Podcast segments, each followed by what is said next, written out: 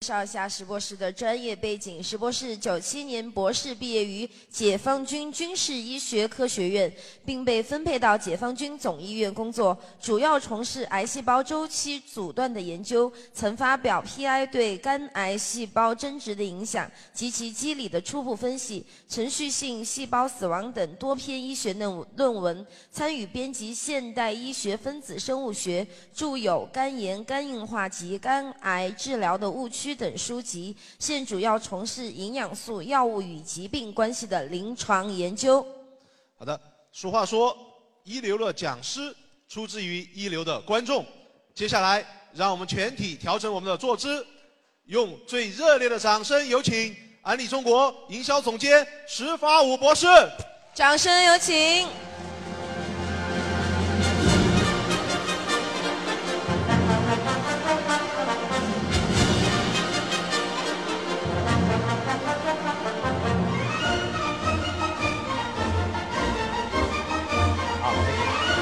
好，请坐，请坐，请坐。好，好，尊敬的卢总、李总、王教授、前排领导人，各位天一的家人们，大家上午好。啊，呃，实际上，我觉得我最得意的一本书，这个没有给我介绍，因为主持人拿那个资料应该从百度上百度下来的，啊，我不知道谁把我放到百度上去了哈。因为我那本书是去年才出版的啊，已经重印了九次了，就是《慢性病治疗的现状与对策》那本书。这本书为什么那么得意呢？呃，得意不是它的发行量，不是它重印了九次，这在人民军医出版社的历史上也是比较少见的。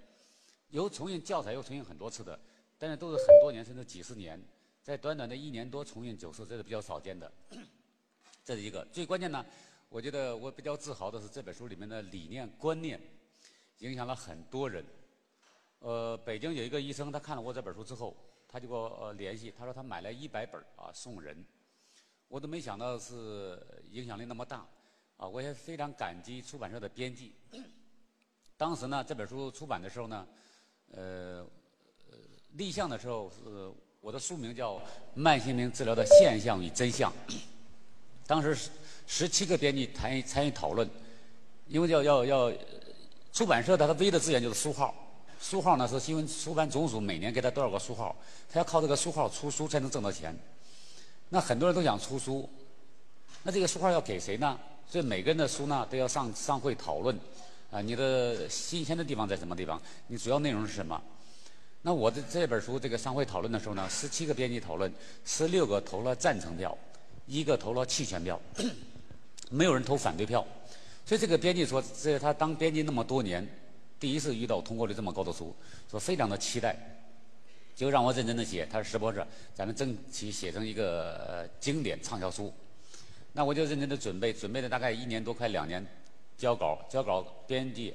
大家知道那个书要经过三审三校，就到社长那一关的时候，副社长那一关的时候，副社长一看那个名字就给我枪毙掉了，说这个现象与真相。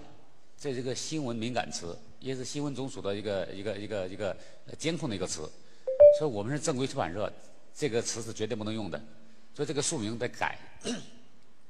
那关键是我这本书是现象与真相就要对比着写的吧？啊，现象呢是花里胡哨的一些概念，像昨天我昨天晚上讲的，大家到医院的话，医院一定会拿一些很多金光闪闪的医学名词是给我们交流啊，基本上交流的这个患者都听不懂的。但真相是什么呢？真相有时候很简单，我是对比着写的。这个这个社长是死活不让这个词，就可让我修改啊，改书名，否则就不能不能出版。我想我也改书名的话，整个内容是不是都要修改？都要修改，因为他对比着写的嘛。我就想坚持，坚持呢，编辑呢就不让啊，说这个社长这一关通过，这本书肯定不能印。我说那不能印的话，我就到别的出版社出。我说我要坚持我的观点，呃，那个编辑就劝我，他石博士，你里面的东西我全部都认同。我知道，医院到目前为止没有治好过一例慢性病患者，谁都知道，但是谁都不能说。你白纸黑字说出来就麻烦。就像大家是不是看到很多社会现象啊？呃，但是你不能说，都心知肚明，但谁都不能说。我说我的书意义就在于我把真相给揭露出来，我就指出你就是没穿衣服，你就是裸体，就是皇帝的新装。但是他说我知道，但是就是不能说。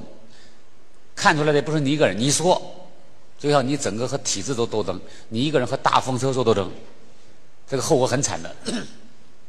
我说我有什么好惨的呢？我又不在体制内工作，他也不能扣我工资，我又不是党员。他说你不是，他说我是。我就他是今天出版社的编辑，我要走。我说那我找个小出版社出版啊。哎，他说这个石博士啊，咱们不要那个啊。我知道很多社会现象我们都看不惯，但我们只能忍。啊，我们一点点的来啊，说话的说委婉一点啊。这个印登白纸黑字之后，万一打官司的话，没完没了，都把我们拖进来了。我说我没有批评任何医生，没有批评任何医院。我是讲这种医学的概念、知识体系啊，是是有错误的啊！哎，他说咱咱们还是委婉一点吧，那个咱们就就那个吧，别到别的出版社了。哎，咱们的书都是在我们这儿出的，合作那么好了，咱们修改一下，也避免将来很多麻烦。这个关于我们俩讨论名字，讨论大概有三个月，我坚持，他就不让我坚持啊，做了反复做工作，在一块沟通。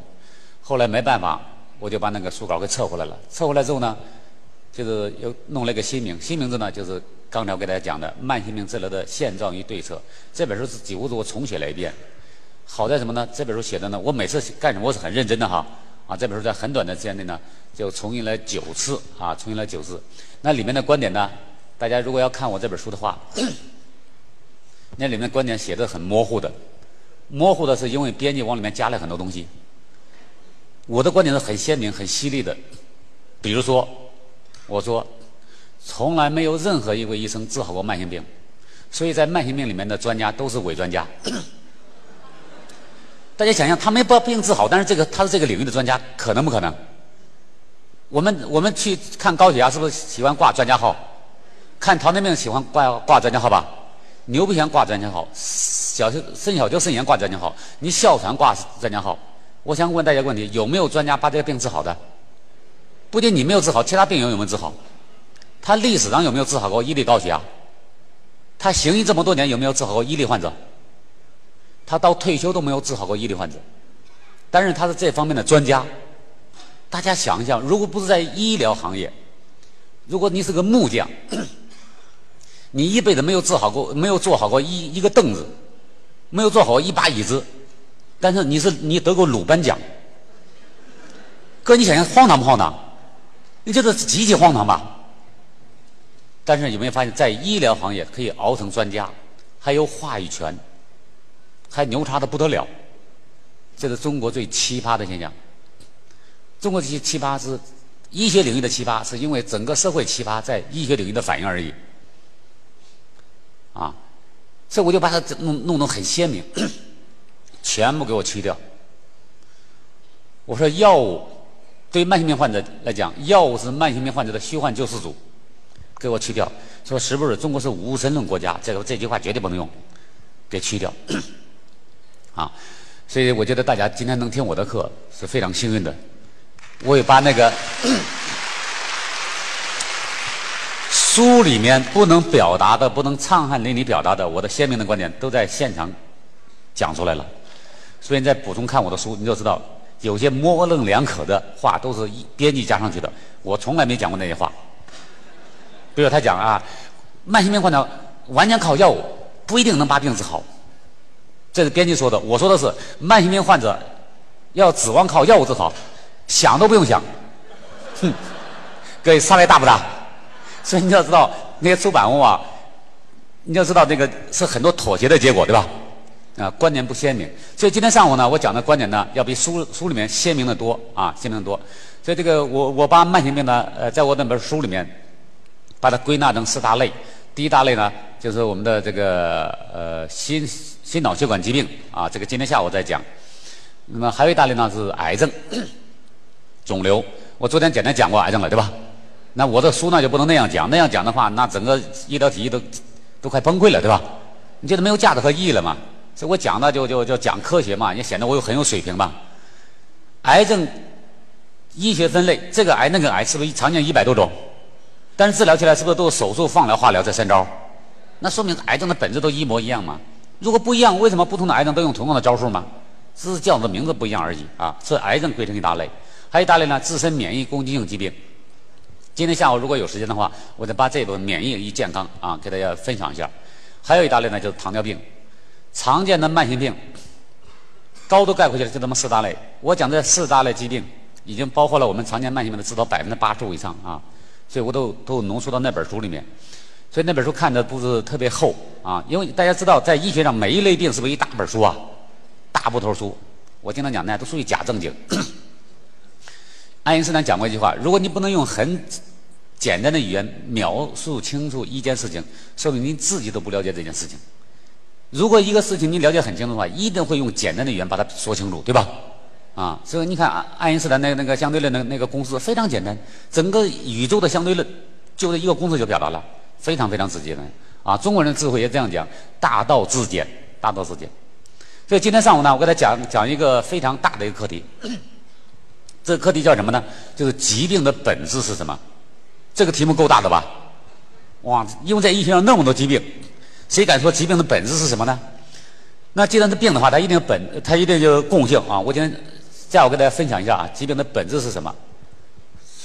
怎么这个东西一到我手里就不灵呢？啊，你看，我短按不行，长按也不行，能不能帮我翻翻一下这个这咱们的这个地界在哪？帮我翻一下下一页。好，再来。呃，这个营养素药物与疾病之间的关系，我昨天讲了，这个看病只看两部分，任何人到任何医院看病只看两部分，一个是看得的什么病。这个叫诊断，帮我翻下一张啊，叫诊断，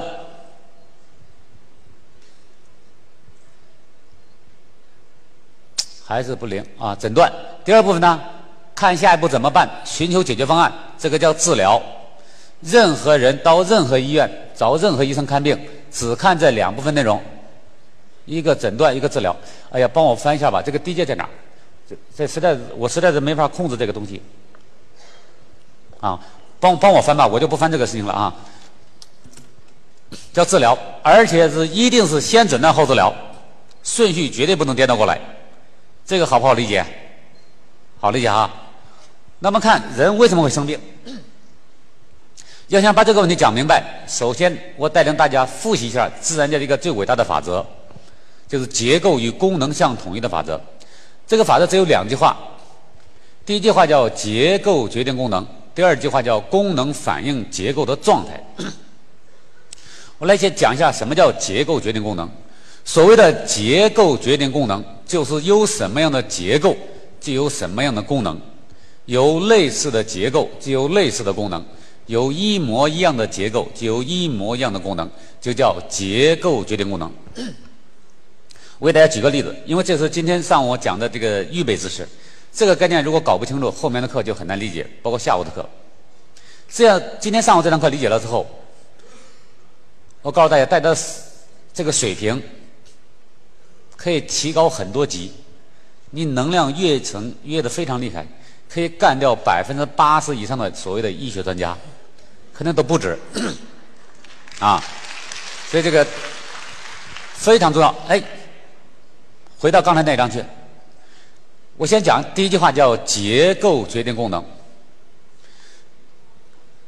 什么叫结构决定功能呢？就是有什么样的结构，就有什么样的功能；有类似的结构，就有类似的功能；有一模一样的结构，就有一模一样的功能。这个是自然界最伟大的法则。我们每个人都依赖这个法则活着。如果一个人脑海里面没有这样的一个法则，这个人智商几乎是零，就这么重要。我给大家举几个例子。哎，还回到那张。我不让翻，先不要翻啊！回到刚才那一张去。所以大家没发现自己不不能控制命运的话很麻烦，有没有发现？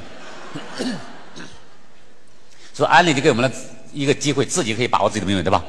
这就是为什么我们在安里面很爽的原因，很自在的原因，因为自己可以把握自己的命运嘛啊！我给大家举几个例子。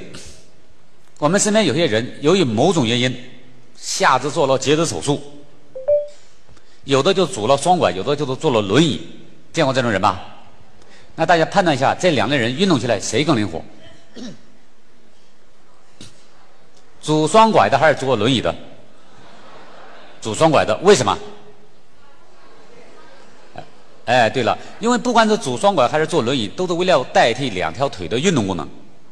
既然要代替腿的运动功能，那么在结构上谁更像两条腿呢？双拐更像两条腿，所以双拐运动起来比轮椅要灵活的多得多。比如说我们上楼梯，拄双拐就可以上楼梯，哪怕困难一些，但是总是可以上楼梯的，对吧？但是坐轮椅就就没法把自己给抬起来。我们就知道这个双拐比轮椅要灵活很多。那大家再想象，如果这个人不是坐的轮椅，不是坐的拄的双拐，他装了一对带关节的假肢呢？假肢比双拐是不是要更灵活？就更灵活了，因为它在结构上更接近两条腿了啊。那如果这个人两条腿是健康的、是原装的呢？他是不是想做什么动作就做什么动作？所以我们就会发现，结构越像，功能就越像；结构越接近，功能又接近；结构一模一样，功能就一模一样。那大家想，如果这个这个法则我们反着理解，会得出什么结论？这是我们正着理解，反过来理解呢？就结构变形越严重，功能丧失的是不是就越多？这就是结构决定功能。我讲这是自然界的法则。我昨天晚上是不是跟大家讲，这个自然界是相对的还是绝对的？绝对的。我们之所以说很多事情是相对的，是因为我们还没有发现规律，规律都是绝对的，对吧？因为很多东西我们还没有了解嘛，所以我们只能说相对的，啊，所以这是自然界，这是个绝对的。既然是绝对的，它支配自然界的一切的行为，自然界所有的东西，只要我讲的物质世界哈，都受这个法则支配。我给大家举个例，再举几个例子，因为这个概念太重要了。比如说我们在外面吃饭，有时候会用到比较简易的一次性筷子。这个筷子一掰开之后，有时候两根筷子弯的像螺圈腿一样。见过这样的筷子吧？如果这样的筷子的话，我们是不是要求服务员换成筷子？那大家有没有想过，我为什么要求服务员换成筷子？不好用，对吧？是因为菜上齐了，我用这样双筷子夹不住菜，换筷子的，还是说根本不用上菜，我只要看到筷子是这模样，就知道一定不好用？用不用上菜？不用上菜也知道这双筷子不好用。那大家想想，我都没有实践过，我都没有用它夹过菜，我怎么知道这双筷子不好用呢？这个知识从哪来的呢？你是实践中得出来知识啊，还是推论出来的呢？还是逻辑推理出来的？这双筷子不好用，你是实践确实夹菜夹不住，知道它不好用，还是通过逻辑推理推推理出来的？是不是逻辑推理？这个逻辑从哪来的？先说什么是逻辑吧。我昨天晚上讲了一晚上逻辑，对吧？什么叫逻辑？逻辑咱们翻译过来叫 logic，叫逻辑。逻辑就是道，知道什么道吗？《道德经》里面有句话。人法地，地法天，天法道，道法自然。听说过这句话吧？我们中国人几乎耳熟能详。人法地，地法天，天法道，道法自然。什么意思？道就是逻辑。什么叫道法自然？就大自然存在那一天，这个道、这个逻辑、这个规律已经放在里面了。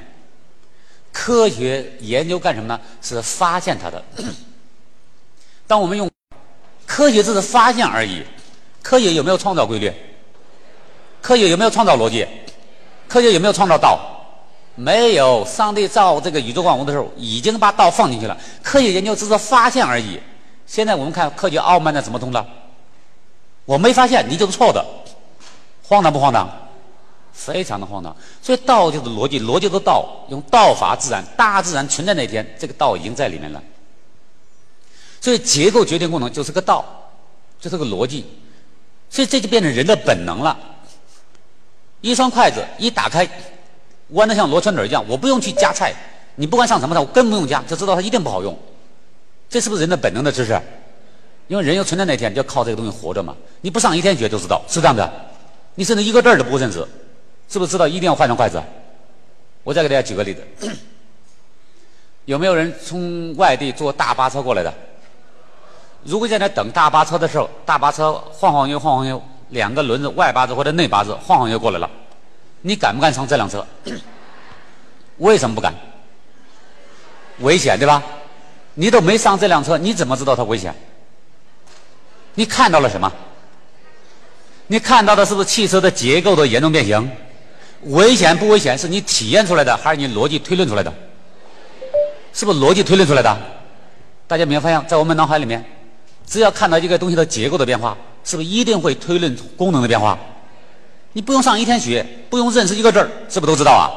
因为这人的本能，这就是道。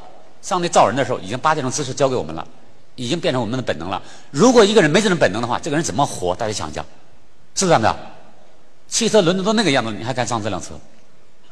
我再举个例子，如果你找位置坐的时候，其中有一个椅子有三条腿你坐不坐？如果别的椅子都四条腿这个椅子三条腿你坐？不坐？你为啥不坐？因为结构不完整嘛？结构不完整，是不是功能就一定不完整？就很容易摔跤嘛？在这各位有做家长的吧？你给孩子买玩具的时候，你买刀叉尖利结构的东西，还是买那圆形的钝形的东西？买圆形钝形东西给孩子玩吧？为啥不买那带刀叉尖利结构的东西给他玩？对了，凡是有刀叉尖利结构的东西，都具有割裂的功能，是这样的，很容易伤害到孩子的皮肤。我们为了保护这个孩子，我们就不会买那些东西给他。是不是都是结构决定功能在支配我们做决定？你在家里头，就你你你的你的情商，你待人接物都受他这个法则支配。比如说咱们过年，家里来一大堆客人，如果有单位领导啊，有有有些老年人。你尊重的长辈，你家有沙发，有塑料凳，你让谁坐沙发？你让你尊重那个人坐沙发吗？因为沙发的结构和塑料凳的结构不一样，坐上是不是舒服很多？我们为了表示对他的尊重，让他坐那个位置上，这都是这个法则在支配我们的日常行为，这是我们以前不知道而已，对吧？我今天把它提出来啊，大家知道哦，原来是这样，我们受这个法则支配活着的。实际上你不听我的课也知道它，这是不自觉的在执行的，是这样子，受它约束。这叫结构决定功能。那么第二句话呢，叫功能反映结构的状态，是什么意思呢？就是一个东西的功能发生变化了，那么它背后的结构就百分之百的发生变化了，没有任何例外。这句话说的是不是也是绝对的？也是绝对的。我给大家举个例子，比如说在这各位，你坐这听课，往下一坐就摔了一跤。那我想问大家一个问题：如果往下一坐就摔了一跤？是椅子的结构发生变化了，还是椅子的功能发生变化了？表现出来的？嗯？到底椅子的结构发生变化，椅子的功能发生变化了？对了，椅子的功能发生变化了，因为椅子的功能是承重的功能，椅子设计的就是承重的嘛。一般人的体重坐上去是没问题的，如果我们往下一坐就摔了一跤，就表现出来椅子的承重功能的变化，对吧？那我们站起来的时候，我们会检查什么东西呢？就会检查这个椅子的结构变变化。哎，哪条腿断了，对吧？哪地方坏了？所以大家有没有发现，当我们发现一个东西的功能发生变化的时候，我们是不是一定找它背后结构的原因？一定把它换算成结构的变化。比如说，今天晚上咱们会议结束以后，大家回到家里面去。如果家里孩子说：“爸爸，咱们家的电视机不亮了。”孩子描述的电视机的结构的变化还是功能的变化？功能变化，因为电视机的功能是娱乐人的功能，有图像有声音。当孩子描述这一切消失的时候，我们就知道电视机没有这种功能了。但是我们作为成年人，我们会要把孩子描述的功能变化一定换算成什么呢？换算成这个电视机结构的变化，就会脑子里想：哎，是不是天线没插好啊？是不是显像管坏了？是不是保险丝断了？是不是这样子？我们会把孩子描述的功能变化，把它匹配成相应的结构变化。所有的东西都这样。这一个人脑海里面的结构与功能的相统一，我们完全依赖这个法则活着。我给大家最后再举一个例子，因为这个概念太重要了。这个概念掌握了之后，大家记住我刚才讲了，你是不是可以干掉百分之八十以上的专家，甚至百分之九十都不准？比如说，假如说明天有个朋友想借你的车。要到重庆办事儿，开车。如果我们不想把车借给他，是不是一定会找借口？找借口，找什么借口呢？除了一类借口之外，你说对不起，这辆车我还用呢，明天。除了这一类借口之外，大家记住，所有关于车的借口，当然借口都五花八门嘛，高度概括分类，一定能概括成两大类借口。第一大类，你描述汽车的功能发生变化；第二大类，你描述汽车的结构发生变化。你随便编，一定不超过这两大类。比如说，你说对不起，我的车跑不起来了，描述的汽车的什么变化？是不是功能变化？因为汽车是高速运转的交通工具嘛。当你描述汽车跑不起来的时候，描述了汽车功能的变化。那这个朋友如果没有意识到我们在委婉的拒绝他，他下一步会怎么问？哪坏了？是不是这样子？他问哪哪坏了？他问什么的？是不是问具体结构的？因为汽车有很多零部件组成嘛。所以我们就会发现，当我们描述一个东西的功能变化的时候，在朋友的脑海里面立马把它匹配成结构的变化了，对吧？那反过来讲，如果我们不是这样拒绝他，我们换一种表达方法，说对不起，我的刹车片坏了。我们描述了什么变化？是不是一个具体结构的变化？这朋友还敢不敢借这辆车？为什么不敢了？因为他立马在他脑子里面连一秒钟都不到，把我们描述的汽车的结构变化，立马就换算成功能的变化了，就知道刹车功能丧失了。这走高速路是非常危险的，是这样的，他就不敢借了。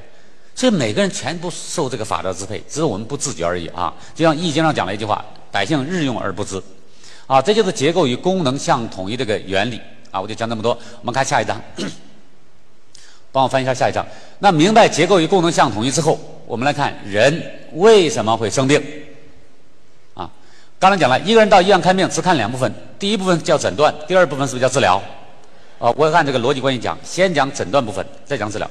那么这张图呢，就是上面那个部分呢讲诊断，下面这部分讲治疗。我先讲诊断。在这各位都是成年人，都有到医院去看病的经历。或者陪家人去看病经历，我们看病一般是这样：挂号、排队、等着医生叫号。等患者进入医生的诊室以后，就见到医生，医生当然也见到患者。这时候我们叫医患关系开始建立起来了，对吧？当建立起来之后呢，相互之间要打个招呼。根据我们的经验，医生跟患者打招呼，我讲的患者打招呼都是你去首诊第一次见到这个医生。一般的医生，中国的医生最常见的和患者打招呼。那句话怎么说的？对了，一般这个医生会问：“哎，怎么了？哪不舒服啊？”是不是这样问的？啊，这这个算是口语化的一个打个招呼了。那大家想一想，当医生这样问的时候，在医生的脑海里面，他重点问的患者身上结构的变化，还是患者身上功能的变化？怎么了？哪不舒服啊？重点问结构还是还是问功能的？啊，很多人都功能，重点问结构的。他问哪，哪你就要指出来嘛。我们身上是不是有消化、呼吸、循环、泌尿、生殖等等八大系统组成？有很多组织器官嘛。怎么了？你哪不舒服啊？就哪个部位不舒服啊？哪个器官不舒服啊？哪个组织不舒服啊？是不是都要讲具体结构的？他重点问结构的。那作为患者，有没有意识到这个医生是问结构的呢？有没有患者意识到？哎，这个医生问结构，所以我得回答个结构给医生。说大夫，我是十二指肠球部不舒服，啊，我肝的左叶怎么怎么样？我输左侧的输卵管堵了，有没有这样回答的？没有一个患者这样回答的。一般都怎么回答的呢？我身上哪地方疼啊、痒啊、难受？最近饭吃不下去，大小便的变化、体温的变化，是不是描述了一大堆这样的东西？那大家想一想，我们描述这些东西，描述的结构还是描述的生理的功能？描述了一大堆生理功能的变化。那我们知道，医生重点问的是不是结构变化？医生重点问结构变化，我们描述一大堆生理功能的变化。大家有没有意识到，这是最典型的所答非所问？大家仔细想想，两个成年人对话，如果一个人所答非所问，和傻子有什么区别？你要大街上一个人问：“哎，你你啥时候来的成都啊？”我刚吃过饭。你觉得成都怎么样啊？我今天晚上就走了。你就觉得这家伙傻了，别理他了，对吧？但是你看，医生和患者对话，一个问结构，一个回答功能，是不是就这样子啊？最奇奇葩的，他们俩还能对话下去，没有一个人感觉到对对方是个傻子的，觉得奇怪不奇怪？啊？为什么所答非所问？医生没有觉得对面是个傻子，为什么医生不纠正？我问的是结构，你回答的功能。大家有没有想过这个问题？啊，为什么不觉得不觉得奇奇葩呢？为什么不觉得对方是个傻子呢？因为医生是个专业人士，上医学院的第一堂课就学结构与功能相统一这个原理，但他学的不是我今天上午讲那个标题，他学的是人体的大体的结构和大体的功能，系统结构和系统功能，器官结构和器官功能，组织结构和组织功能，细胞结构和细胞功能，分子结构和分子功能。我今天上午呢，只是把它归纳抽象上升到哲学高度，把它归纳成结构与功能相统一。因为医生是个专业人士，他在他脑海里面是必须得高度统一的结构与功能。如果不能统一的话，根本就不可能是成为医生。所以，他患者回答什么都没关系，因为他在脑子里面可以匹配，互相换算。我讲明白吗？啊，所以患者为什么不会回答结构呢？因为患者绝大部分都是普通人，没有学过医学，没有学过解剖学。我们身体的结构百分之九十以上都是在身体的内部，身体的内部结构对一个没有学过解剖学的患者来讲，完全是个黑洞。甚至很多结构长在左侧、长在右侧、长多大，哪个是成对的，哪个是单个的，他都不知道，是不是这样子？所以患者不会回答结构是非常正常的。但生理功能的变化，他自己是不是可以感知到啊？因为患者第一步，这个医生第一步诊断患者身上的疾病，那既然要诊断患者身上疾病，他要从患者身上要采样嘛。他采样只能用发问的方式来采样，采集信息。那发问呢？因为医生是个专业人士，学的所有的东西都是解剖学，只是有宏观的、微观的解剖学而已嘛。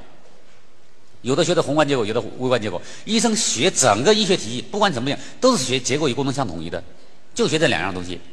所以他的习惯就是先问结构，但是患者不知道结构，但是我身上功能变化我知道。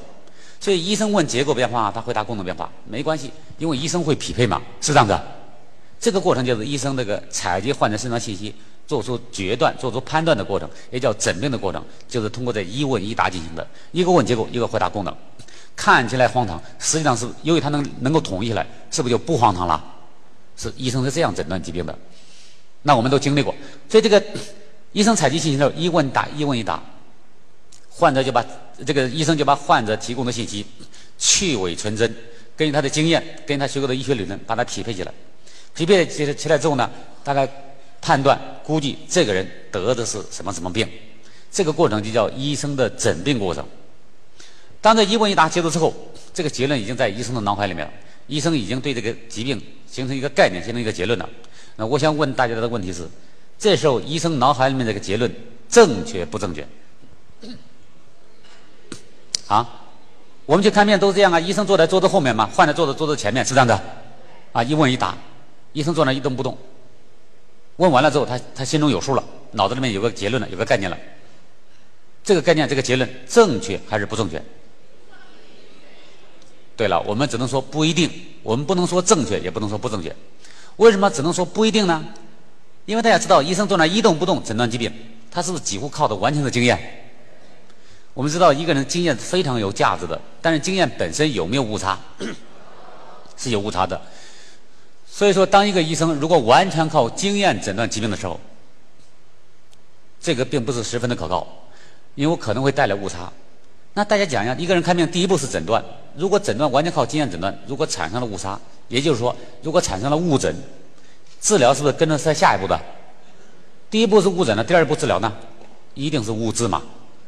那误诊就会带来误治，误治的后果严重不严重？非常严重，对患者会带来很大的伤害。所以，凡是严肃认真的医生，都不会完全靠自己的经验诊断的，他一定想办法再用其他方法，再把自己的经验带来的误差进一步消除掉，对吧？是为了患者负责任。所以我们到医院真正看病的时候，实际上医生问半天，脑子里面也有概念、有概念的、有结论的，但一般不会说出来。他说的时候不会说你肯定什么病，他一般说哎，你很可能是什么病，对吧？或者十有八九是什么病。要不再做个什么什么检查去吧？是不是这样讲的？啊，检查，检查干什么的呢？消除他经验误差的，是不是这样的？啊，如果再用旁证再证明一下，那是不是更可靠了？就更接近于这个真相了。所以我们一般都这样看病的。所以这个医生呢，一般有了结论之后呢，再确诊一下，就会建议患者做各种各样的检查，来校正他的经验误差。那大家都做过什么样的检查呢？或者医生都开过什么样的检查单子呢？嗯，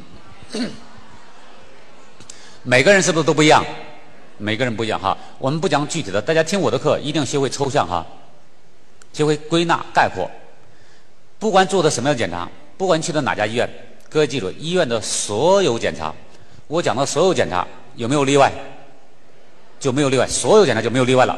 只要是医生开出来检查单子，不管他叫什么名字，不管检查的项目叫什么，大家记住，医院的所有检查只有两大类。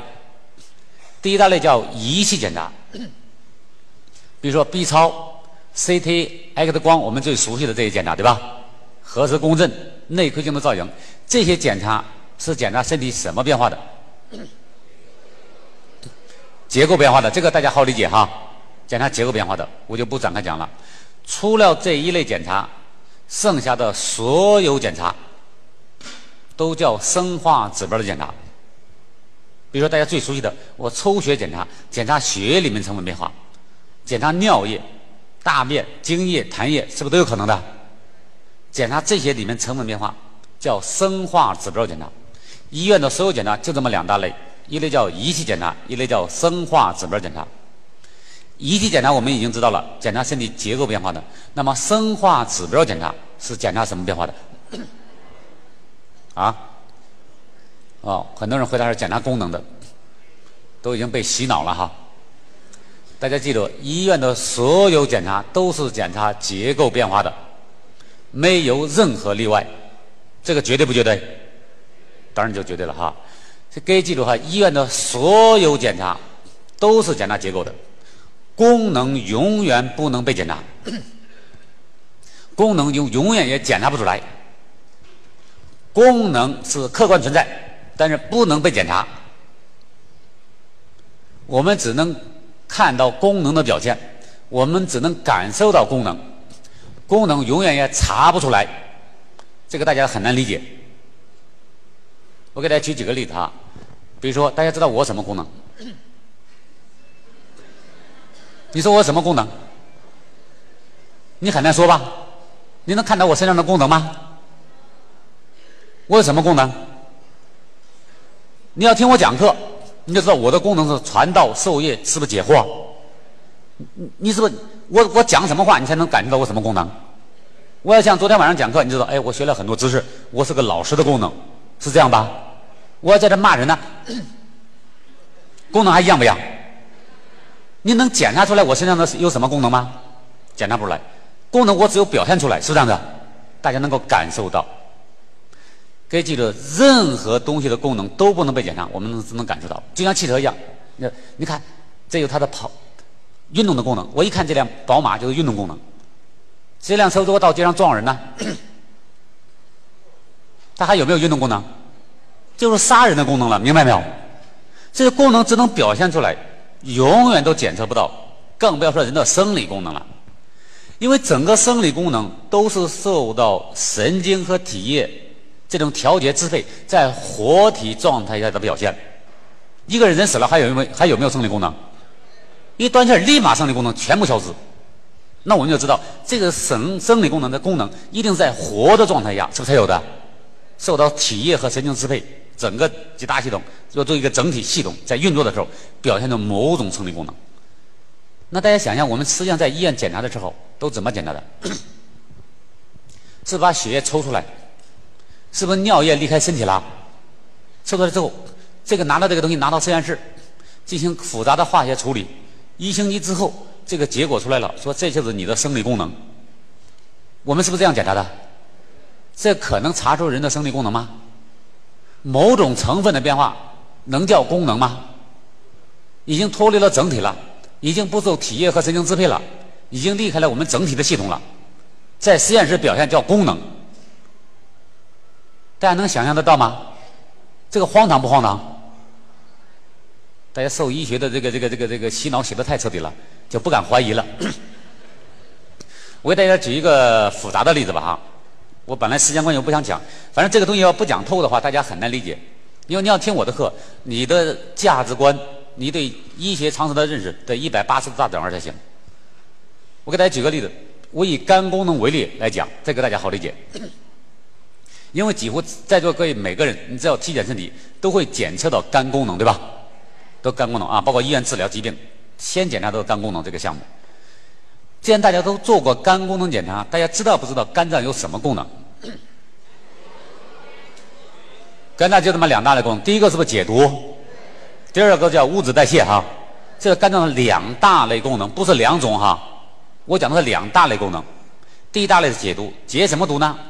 你吃药有毒，它参与解；你吃咸菜有毒，是不是要解？你吃的地沟油有毒要解，你吃腊肉有毒要解，你喝酒有毒要解。解到什么程度那是另一回事儿。总而言之，肝脏第一大类功能是解毒功能，先把人保护起来再说。不能解人就死，能解人就能活，对吧？啊，这是肝脏的第一大类功能是解毒。第二大类功能呢，叫代谢的功能。我昨天讲了，一个人想健康的活下来，必和外界不停的进行物质交换和能量交换。物质交换、能量交换，最重要的载体是不是食物？各种各样的食物对于人体来讲，它只是提供了原材料而已。我们肝脏呢，要把这原材料进一步代代谢加工，再向全身输送。这个功能叫肝脏的代谢功能。肝脏就这么两大类功能，第一个解毒，第二个代谢，对吧？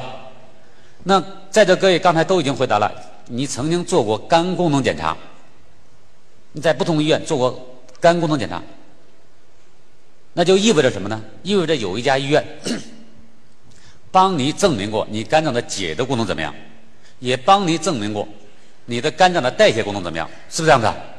因为你做过肝功能检查嘛，因为肝脏就这两大功能。那我想问大家问题，在座各位，你已经做过肝功能检查了？你知道不知道什么样的毒你能解的，什么样的毒你是不能解的？什么样的毒进入体内多少能解，超过这个量就不能解了？你心中有数没数？你对我们常见的食物吃多少能能转化，超过这量就不能转化了？怎么加工能转化？怎么加工我不能转化？你心心里清楚不清楚？如果你啥都是糊涂的，你有没有做过肝功能检查？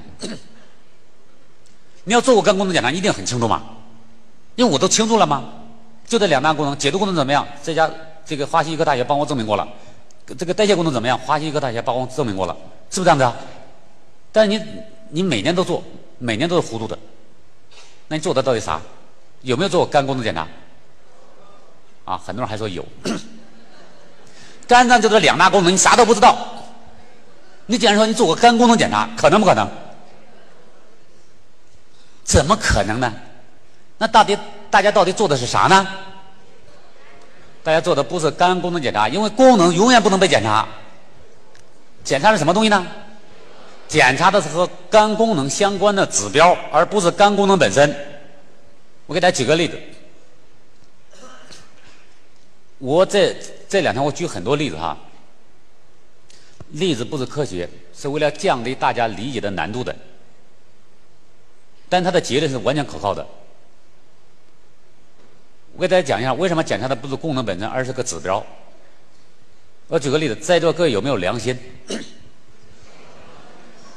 这个还用犹豫吗？这个都有吧？那你给我证明一下你的良心，检查一下良心长在什么地方？它每天消耗多少能量？它怎么工作的？你能不能给我证明出来？你能不能给我检测出来？你检测不到吧？但是良心重要不重要？我要招工啊，我干什么呢？我找招一个同事啊，我要知道这个人良心好还是坏嘛？那我一良心检查不到，那我怎么办？我怎么知道这个良心怎么样？我要找一个和良心相关的指标。我通过这个指标判断良心，绝对不会出错。就像我我看到这个树摇动很厉害，就知道一定有风一样，是不是这样的？那我就找，哎，经过观察发现，良心和人的行为是高度相关，有没有发现？这个人如果干好事干的多，他良心好还是坏？如果干坏事干的多呢？良心就坏。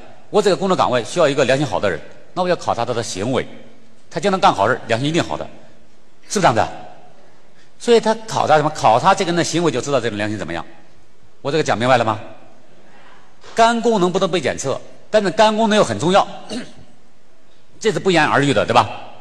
解的功能多重要啊，代谢功能多重要啊，这个功能又非常重要，但是我又不能直接探测到，那可以想办法，有哪些东西可以反映它呢？科学家经过研究，发现肝脏里面有一个指标，可以反映肝功能。就像你看到树摇动就知道一定有风一样，那谁是风呢？科学家经过研究发现，肝脏里面有一个指标，这个指标叫转氨基酶，它可以反映肝功能。它不是肝功能本身，但它可以反映肝功能。肝功能我检测不到，但是我知道检测到转氨酶就知道肝功能怎么样，是这样的逻辑关系。我这个表达清楚了没有？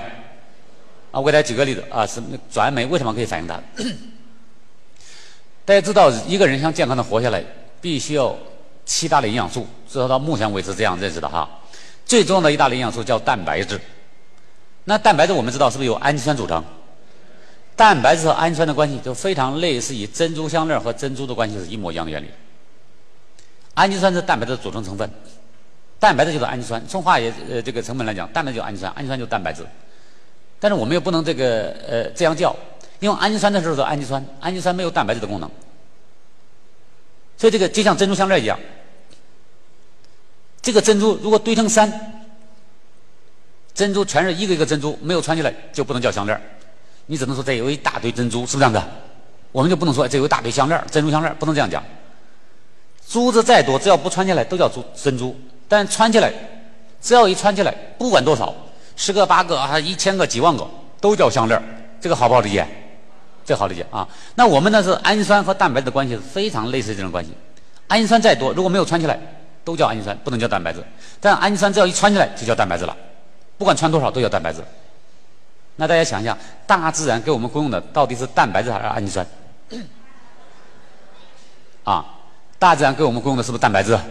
啊，我们说到菜市场买菜，哎呀，买点肉吧，肉里面蛋白质多，孩子该补充营养了。我们一般是这样讲，对吧？大自然给我们供的是蛋白质，换句话说，大自然们供应的都是穿好的珍珠项链，是这样子。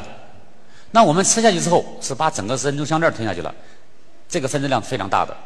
人是没法消化吸收的，所以要把小道里面要把这个一个一个的氨基酸呢给它剪下来，变成一个一个珠子才能吸收。吸收完了之后呢，再运送到肝脏中去，肝脏呢再根据身体需要把这珠珠子重新排列组合，变成新的项链。这个过程大家能理解了吗？这个生理生化反应就需要把两个氨基酸重新组合接在一起，接在一起的时候，其中有一个氨基酸的氨基就多余出来了。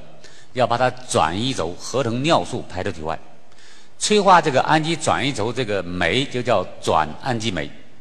当然，不同的氨基是不是有不同的转氨基酶？那我们一般呢不需要每个转氨酶都检查，检查一两个有代表性的就可以了。所以我们在医院一般检查的谷丙转氨酶和谷草转氨酶是不是这样的？用它来做代表。所以给记得医院检查的是转氨酶这个指标。那我刚才讲了。那个转氨酶这个反应，把氨基转移轴合成尿素排出体外，这个反应在哪里面进行的？对了，是不是在肝脏里面进行的？在肝细胞里面进行的。当我们要用检用检查转氨基酶这个指标来代替肝功能检查的时候，理论上讲应该怎么检测这个转氨基酶？对了，是不是应该把肝细胞拿出来看看，里面有多少转氨酶？因为转氨酶都在肝细胞里面嘛。但是实际上，医院检查转氨酶的时候都怎么检查的？没有一家医院是把干细胞拿出来看的，都是抽的外周血，是不是这样子？那大家想一想，转氨基酶在肝细胞里面，它在外周血检查。我给大家举个例子，假设我们整个会场相当于一个肝细胞的话，我的声音相当于里面的转氨酶。如果门窗玻璃关的都很严的话，理论上讲，外面能不能听到我的声音？听不到我的声音。换句话说，如果一个人肝脏是健康的好的话，转氨基酶都在肝细胞里面，你在外周血抽血能不能探测到转氨酶？不能，不能的话，健康人转氨酶，如果抽外周血检查的话，它的正常值应该是多少？啊？对了，当然是就是零了嘛。你探测不到就是零嘛。因为转氨基酶都在肝细胞里面，都被封闭在肝细胞里面。如果一个人健康的好的肝脏，你在这抽外周血，两个八根打不着，十万八千里，是不是这样子？所以他正常值应该是零。但是实际上，我们到医院检查身体的时候，有没有一家医院给的健康值是零的转氨酶？他给了一个什么？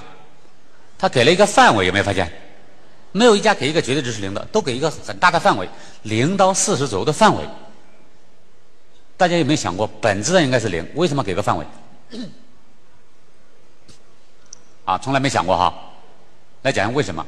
是因为我们肝脏组织非常大，体内内脏最大的组织器官腹腔里面就是我们的肝脏，大概健康的成年人有1.2公斤左右。即使没有任何肝病，在每时每刻总是有个别的肝细胞自然衰老死亡。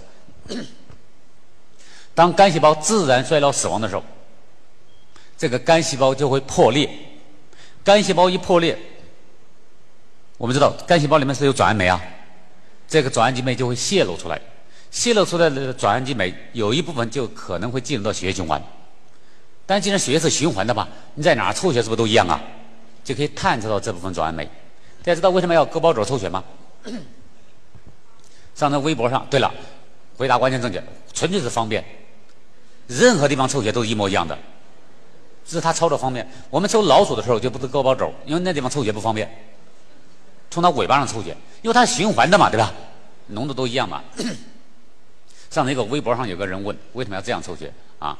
不是这地方抽的检测值准，是它纯粹方便而已，啊，是这样的。所以这个我们抽到这个值呢，都是肝细胞自然衰老死亡，因为每时每刻都有个别肝细胞自然衰老死亡嘛。但那自然衰老死亡的肝细胞占的比例是很低的，所以它露出来转氨酶呢也比较少，量不会太大，一般不超过四十个单位。所以一个人到医院检查身体，一检测你的转氨酶四十个单位以内，是不是都很正常？都是完全正常正常。但是如果一检测这个转氨酶六七百甚至七八百呢，说明什么问题？说明肝细胞是不是破裂的多了？肝细胞破裂的多，露出来东西是不是也多？就像在门窗玻璃一样，你开的缝越大，外面听的是不是越清晰啊？就这么简单。所以通过转氨酶个值的变化，反映谁的变化的？是不是肝细胞结构的变化的？肝细胞结构的变化是个微观结构变化，用目前的那医疗手段，比如说 CT 啊、X 光啊、核磁共振呢，你根本就探测不到。我们只能用这种逻辑推理的方法，是不是反映它的变化？所以表面上看起来是个转氨酶值的检测，本质上是检测谁的？肝细胞结构的受损程度的，是不是也是个结构变化？我是以肝功能为例哈，啊来讲，所以医院的所有检查都是检查身体结构变化的，只是有的检查是宏观结构，有的检测的是微观结构变化而已。我给大家再举个例子，大家有没有听说过最近几年有一个一个一个叫亲子鉴定？知道这个技术吧？啊，亲子鉴定，主要鉴定的是这个孩子是不是这个男的。这孩子是不是这女的？这女的很清楚，对吧？但是是一个哪个男的呢？这个男的不承认，没关系，啊，现在技术很很高明，把 DNA 一比对，最后说这个孩子是这个这这个男的是这个孩子的生物学父亲。怎么判断这个男的是这个孩子的生物学父亲？因为 DNA 结构一模一样，大家能理解了吧？所以亲子鉴定都是比对结构的，所有都是检查结构的。这这个我表达清楚了没有？我表达清楚了，大家理解了没有？理解，这个非常重要哈。好，这是这个，这是这个医院的，我们现在已经明白了，医院的所有的检查，不管检查单子叫什么，是不是都检查结构变化的？当医生给患者开了一大堆检查单之后，患者离开诊室的时候，这个医生一般会再交代一句：检查结果出来之后，你再回来找我。是这样说的吧？那回来找他干什么？啊？开药？诊断有没有结束？没有，还不知道他得的什么病嘛？还没有确诊嘛？还没有诊诊断结束，对吧？那我们就会发现，医生要给这患者诊断疾病，所谓的诊断疾病，就给这个疾病一个命名嘛。你到底得了什么病？是不是这样子？给病疾病一个确诊一个命名，就叫疾病诊断。医生要给疾病确诊命名的时候，要等着这个检查结果出来才能命名，是这样的。而一大堆检查结果，我讲半天了，都是检查什么变化的？全都是检查结构变化的，就说明疾病的命名或者疾病的诊断和身体的结构是不是一定有关系？是什么关系呢？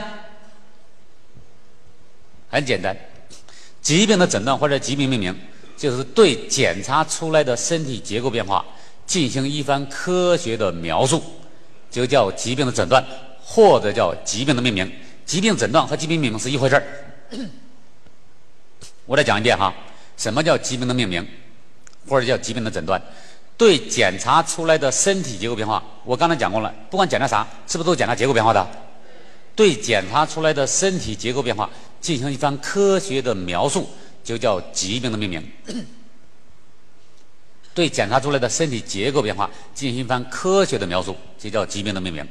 我给大家举几个例子，比如说一个人从楼梯上摔下去了，不小心摔得胳膊抬不起来了，你到医院去，医院一定会建议你拍个片子看看，对吧？这一拍片子，看看看到你骨头摔了八瓣或者摔了十瓣这时候你问医生，医生你看到了什么？医生看到什么？医生是不是看到骨头摔八瓣了？但医生会不会说你骨头摔了八瓣五块大的，三块小的？他会不会这样描述？他不会，他一般会怎么说？骨折，或者叫粉碎性骨折，是不是这样的？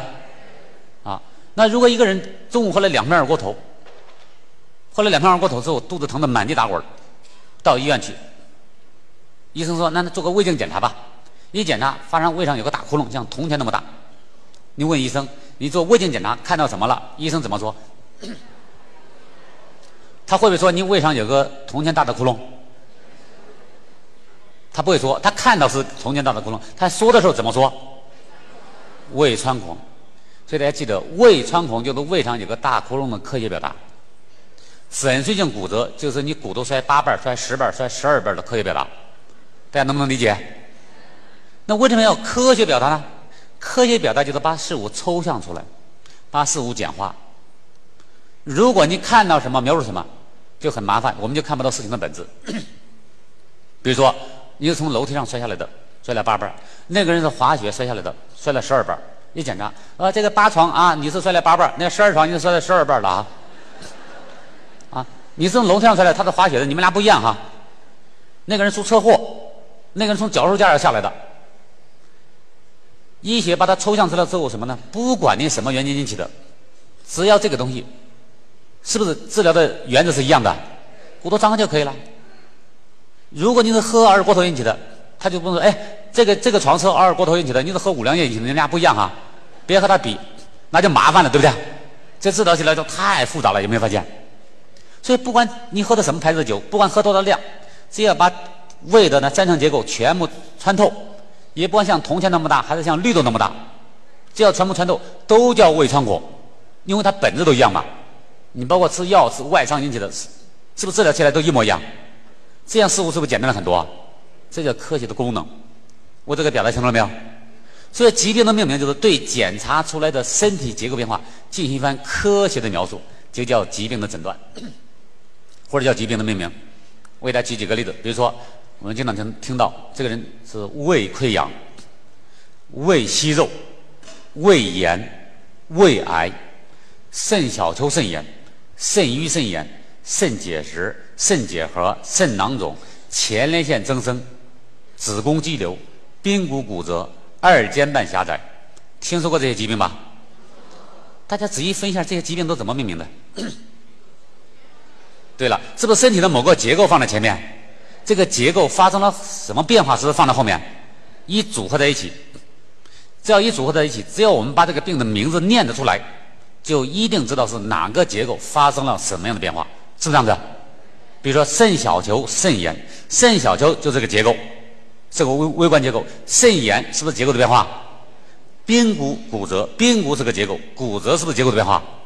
二尖瓣狭窄，二尖瓣是结构，尽管你不知道它长在哪，没关系，二尖瓣是个结构。狭窄是不是结构的变化？乳腺增生，乳腺这个结构增生是个结构变化，就这么简单。所以所有的疾病都是在描述身体结构变化的。那既然知道这这个疾病是这样命名的，那么疾病的本质到底是什么？什么是疾病的本质？对了，疾病本质是身体结构的变化嘛？疾病的命名就是描述这种结构变化的，是不是这样子？所以疾病的本质就是身体结构的变化。疾病的命名就是描述这种结构变化的。那明白这种概念之后，我再问大家一个问题：像大家最熟悉的糖尿病、高血压、牛皮癣、类风湿、红斑狼疮等等哮哮喘，是不是病？啊？糖尿病、高血压、牛皮癣、类风湿、哮喘，是不是病？我们怎么判断？疾病的本质是什么？是不是身体结构变化？疾病的命名是不是描述这种结构变化的？我们要判断高血压、糖尿病是不是病，我们怎么判断？很简单，就看糖尿病这三个汉字组合在一起，有没有描述身体结构的变化？从这个三个汉字里面，我们能不能看出来在描述身体哪个结构发生什么样的变化？就没有，不像胃溃疡，胃就是结构，溃疡就是结构变化嘛。一叫出来我就知道哪个结构发生什么变化了。但是高血压三个汉字组合在一起，糖尿病三个汉字组合在一起，我们能不能看出来在描述身体哪个结构发生什么样的变化？既然没有的话，他们是不是病？他们是不是在描述疾病？不是。所以各位记住，糖尿病、高血压、牛皮癣都不是病，因为你从那里面看不出身体哪个结构在发生什么变化。尤其这个牛皮癣，将人身上的疾病哪来的牛皮呢？大家想想，是不是这样子啊？都很简单的道理嘛。那他们到底是什么呢？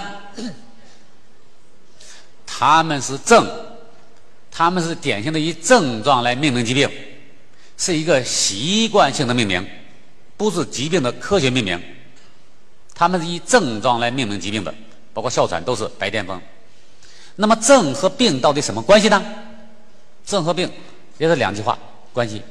症是病的表现，病是症的基础。一个人身上有症的时候，他背后百分之百的有病，没有任何例外。反过来讲，有病的时候不一定有症，这个大家好不好理解？一个人身上只要有症，已经有症了，有明显症状了，他一定有百分之百的疾病背后。疾病在哪儿？我们先不管，但一定百分百的有疾病。但是有病的时候不一定有症，这是病和症的关系。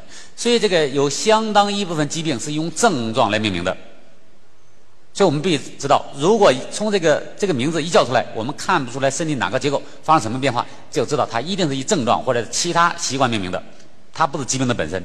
所以如果你把它当成疾病本身去治疗的话，是不是就治错了方向？那治错了方向，后果是什么？当然就越治越糟了嘛。大家有没有见过被医生治好的糖尿病和高血压？不仅没有，全都是越治越糟。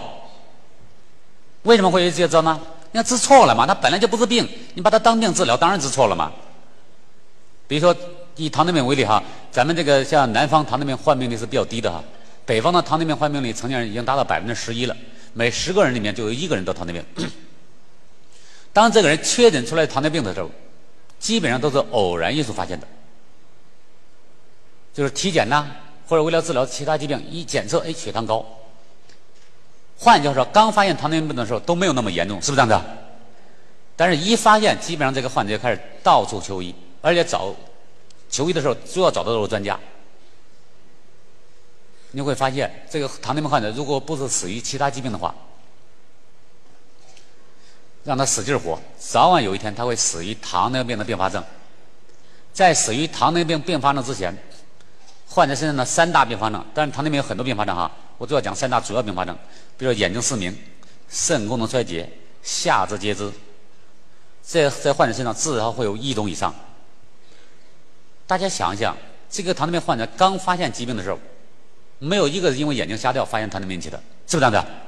也没有一个人做透析了需要透析了才发现糖尿病引起的，也没有一个人腿截了好几次发现糖尿病引起的。刚发现都很轻，为什么是治疗了十年、二年、三年之后，眼睛不行了，肾功能衰竭了，下肢截肢了？说明什么问题？用逻辑判断。越几十年前刚发现的很轻，最后治疗几十年之后这个不行了，说明什么问题？用逻辑判断，第一个是不是治疗无效？这是肯定的嘛？治疗有效是不是早就好了？这是绝对的。第二个是不是越治越糟？越治越糟，因为它治疗在发展嘛，越治越糟。那有的时候不治会不会更糟？不知道，不治会不会更糟？不知道。但是越治越糟，这是肯定的，是不是这样子？啊，那为什么会出现这种情况呢？治错了方向了嘛？你干对事情的话，一定会越来越好；你干错了，就会越来越糟嘛。干错了什么事情？因为糖尿病本身就不是病，你把它当病治疗，你当然就越治越糟了嘛。啊，糖尿病病在哪儿？我没有时间讲哈，我只给大家讲一下。我讲的是疾病的科学命名，一定是描述结构的。但是还有相当一部分疾病，它不是科学命名，是个习惯性的命名。啊，我刚才讲的这些疾病都用症状来命名，还用地名命名的习惯，比如说科三病，就用黑龙黑龙江省科三县地名来命名的。你不学，医根本不知道在描述什么东西。还有用人名命名的。啊，阿尔兹海默病是不这样子，啊，帕金森病。如果你不学医，你知道他跟描述啥？啥都不知道。所以一定要找到它背后的本质，这个疾病本质到底是什么，对吧？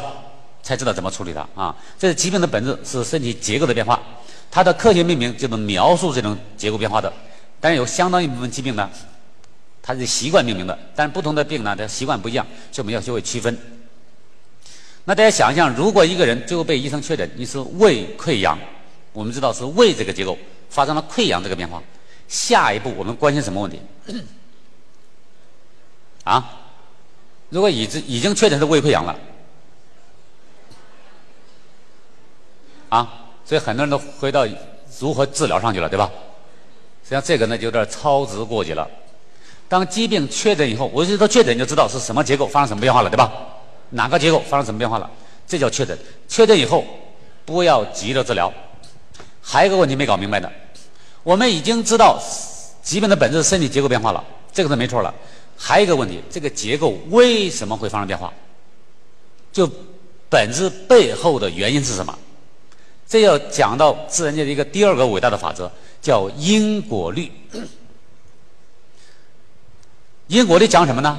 讲任何事情的发生都是有因果关系的。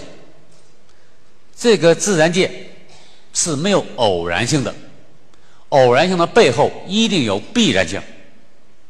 就像毛主席讲的，这个自然界没有无缘无故的爱，也没有无缘无故的恨，是不是这样的？啊，是这样。这就讲的因果关系。所以，当一个医生把疾病确诊完了之后，不要急着问医生啊，怎么治啊，怎么才能好啊？问一下医生，医生，我为什么会得这种病啊？让医生根据他的经验、他的专业知识，帮我们判断一下可能的病因。这个才是真正的到医院看病的流程，完整的流程叫诊断的流程。这是这个图，这个幻灯片的上面这个部分。诊断我已经讲完了，我们来复习一下。当一个人到医院看病，诊断这个部分，我们面对这张图是从左向右进行的，还是从右向左进行的？啊？是不是从右向左进行的？首先是我们生理的功能发生变化，叫难受状态表现出来。我们怀疑自己有病了，什么病？我们普通人不知道，是不是找医生去了？医生要把我们描述的功能变化换算成什么变化？换算成结构变化，通过各种各样的手段，是不是找到这个结构变化？换算成结构变化，那么再帮我们找一下结构变化背后的原因，是这样的。我们到医院看病是从右向左进行的，但是实际上这个疾病的发生与发展是从右向左还是从左向右？对了，疾病的发生发展一定是从左向右的，一定是先有病因，病因和身体相互作用。是不是破坏了人的生理结构？结构遭到破坏之后，由于结构决定功能，这个功能变化表现出来，表现出临床症状。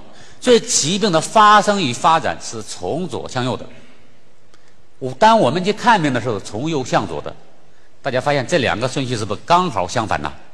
完全相反。它给我们的启发是什么？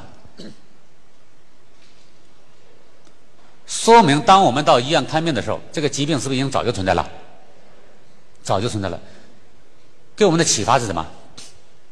要不要预防？所以一定要预防，预防是不是在预防啊？一旦发现疾病的时候，绝大部分是不是都已经晚了？你看很多人突发疾病死亡，如果昨天是完全健康的人，怎么睡一夜第二天死亡了呢？如果昨天还是完全健康的，第二天就怎么会到肿瘤晚期呢？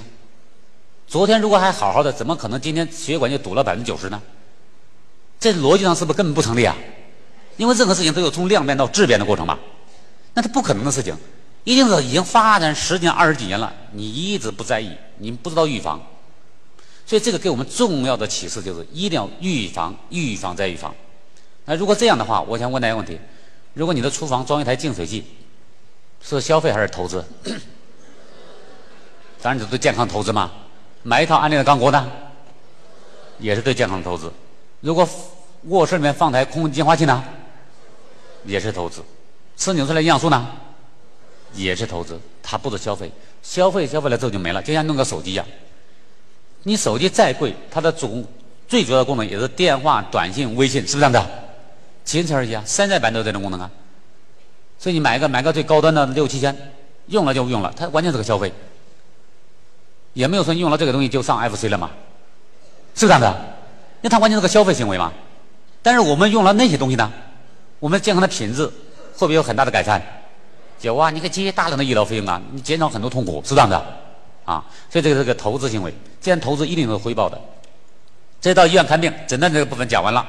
那诊断结束之后，作为一个患者，他最关心的什么问题？是不是把病给治好啊？什么叫病好？是不是生理功能完全恢复到生病之前的状态？就是右下角那个功能是不是要恢复？这叫我们真正去看病的目的。我说这个看病已经治疗这个部分了，诊断不讲了。找专家、托书人、送红包，我们的潜意识里面都希望右下角那个生理功能完全恢复，这是我们希望发生的结果。那如果我们希望功能完全恢复，我们就知道功能是谁决定的？结构决定的。所以像功能要恢复，要恢复谁？结构。结构是谁破坏的？病因破坏的。要让彻底好，还要把谁干掉？病因干掉。所以大家就知道了，一个人如果到医院看病，我说的治疗这部分，要想彻底好的话，有几个环节治疗上。治疗有几个环节？啊，三个。到底几个？一个，在治疗上有几个环节？啊，我第一次听到他有一个环节的。治疗上有几个环节？两个环节。不要看我画了三个圈儿，第三个圈功能恢复，那是我们希望发生的结果，但但是它不会主动发生。我们只有在它的上游采取了行动之后，它才会被动的变化，是这样的。所以我们真正采取的行动是在在它的上游，所以在治疗上有两个环节，一个是修复结构，一个是消除病因。任何疾病的治疗只有这两个环节，只有这两个环节。换句话说，如果你花钱花的已经倾家荡产了，但钱没有花在修复结构上，也没有花在消除病因上，这个病能不能好？你永远也好不了。治疗疾病，不管你什么疾病，只有这么两个环节。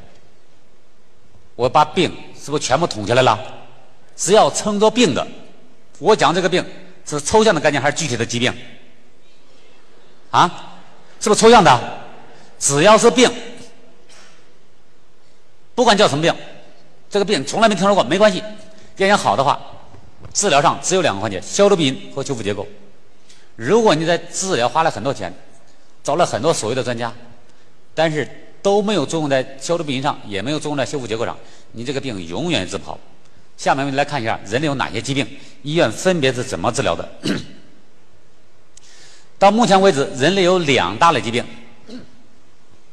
我讲的是两类，不是两种哈。两类，就像全世界的人一样。现在高度概括分类，是不是分成男人和女人两大类？你不能说全世界只有俩人，而是两类人，对吧？那么疾病也是这样，世界卫生组织对疾病分类可以分成一万多种疾病，但这一万多种疾病如果高度概括的话，可以概括成两大类疾病。第一大类叫感染类的疾病。那么什么叫感染类疾病呢？我刚才讲了，任何疾病是不是有病因？都有病因，没有病因根本不可能有疾病。感染类疾病就是说这个疾病。是由于我们生活环境中的各种各样的致病微生物感染引起的疾病。我们生活环境中有各种各样的细菌呐、病毒啊、真菌呐啊这些东西，其他寄生虫。如果一个人被这些东西感染的话，就容易生病。那这个病呢，就叫感染类疾病。这类疾病多不多？太多了哈，因为微生物就很多嘛，所以当然这个疾病就五花八门。但是如果那些疾病都分到同一类，我们知道是不是物以类聚啊？啊，人以群分，要分成同一类，是不是一定有共性？这是分类的最基本的原则。同一类一定要有共性才能分类嘛。那既然把那么多五花八门的感染类疾病归到同一类，它一定有共性的。它们的共性是什么呢？共性就是，不管什么致病微生物感染引起的疾病，通过目前的医学手段、科学手段，总能找到具体的、明确的病因。我再重复一遍，就是感染类疾病的共同特点是，不管什么致病微生物感染引起的，只要一判断是这类疾病，一定能找到具体的、明确的病因，绝对不会冤枉他。我给大家举个例子，比如说，马路对面来了个人，过来个人，我们一般都怎么判断的？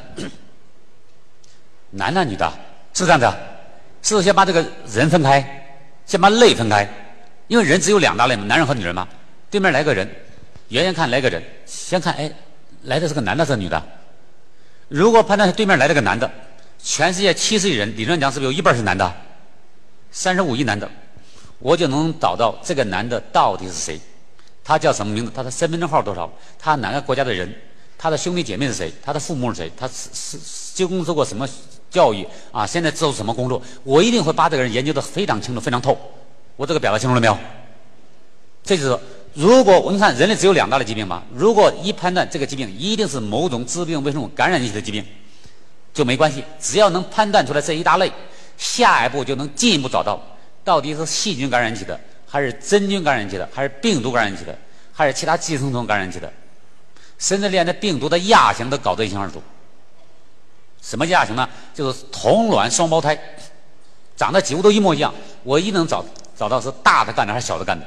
比如说我们大家都熟悉的 IgG，N9 是这样的，这就是病毒的亚型，这就是感染类疾病的共同特点。病因明确不明确？